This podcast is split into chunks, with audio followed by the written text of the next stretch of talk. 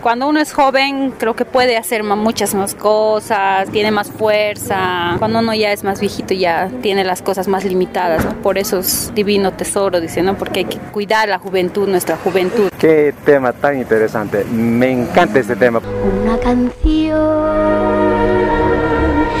de juventud. Juventud de hoy y de ayer. Una mirada sin filtros. Son los pájaros que cantan. La palabra juventud, bueno, creo que todos somos jóvenes toda la vida, ¿no? Mientras nuestro corazón esté joven y sano y puro, es todos somos jóvenes hasta el día de nuestra muerte. Cielo y tierra van cantando. Una juventud que avanza a la par de la tecnología. que bebe más ahora.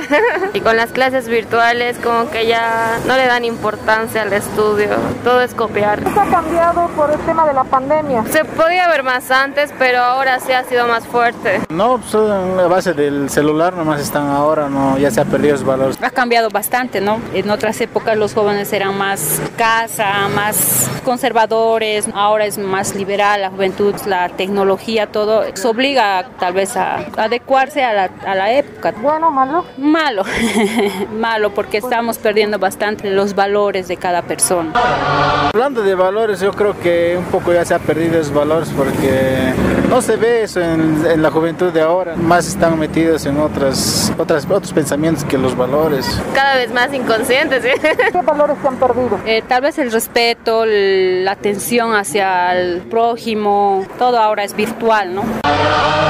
El amor. ¿Cómo lo ven? El amor, se puede decir que ni siquiera deben estar pensando en el amor ellos. Creo que ahora la juventud es como que quiere estar más soltero. Las parejas, todo es más liberal, es más temprano que están en pareja. Niños ya están con enamorados. ¿sí? El corazón del mundo no envejece. Le ha pasado tranquilo, o sea, lo normal, o sea, como que aquel chico enamorado, así, buscando, conquistando, es- ese tipo de cosas, ¿no? pero netamente como ahora no, no hay. Gracias a Dios he tratado de ir con mi edad, digamos, poco a poco he ido pasando las, las etapas de mi vida como debería ser. El amor igual, he conocido ahora que es mi esposo, en la edad que debería ser. ¿Y en tu caso? Yo soy soltera. ¿Cómo estás viviendo esta juventud? Prefiero estar así, soltera y estudiar hasta conseguir mis metas. Padres y madres deben marchar con la juventud. El papá, la mamá para enseñarles. Por ejemplo, yo soy bien craso en eso con mis hijos, porque tenía un papá así bien, bien drástico, un, un papá que me enseñaba bastantes principios. Eso yo también quise enseñar. No se pudo, no se pudo porque, digamos, no había ese apoyo, digamos, de parte de la esposa.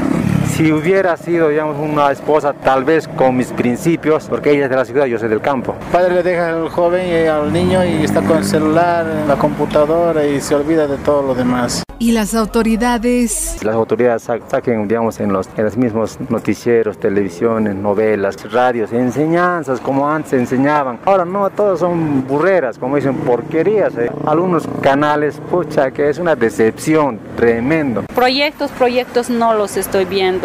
Ni en la salud todavía no hay un buen proyecto, peor a los jóvenes, todavía no está. No hay ese apoyo que debería haber a los jóvenes. Van cantando nuestra Con la primavera reverdece la juventud, el amor, la vida.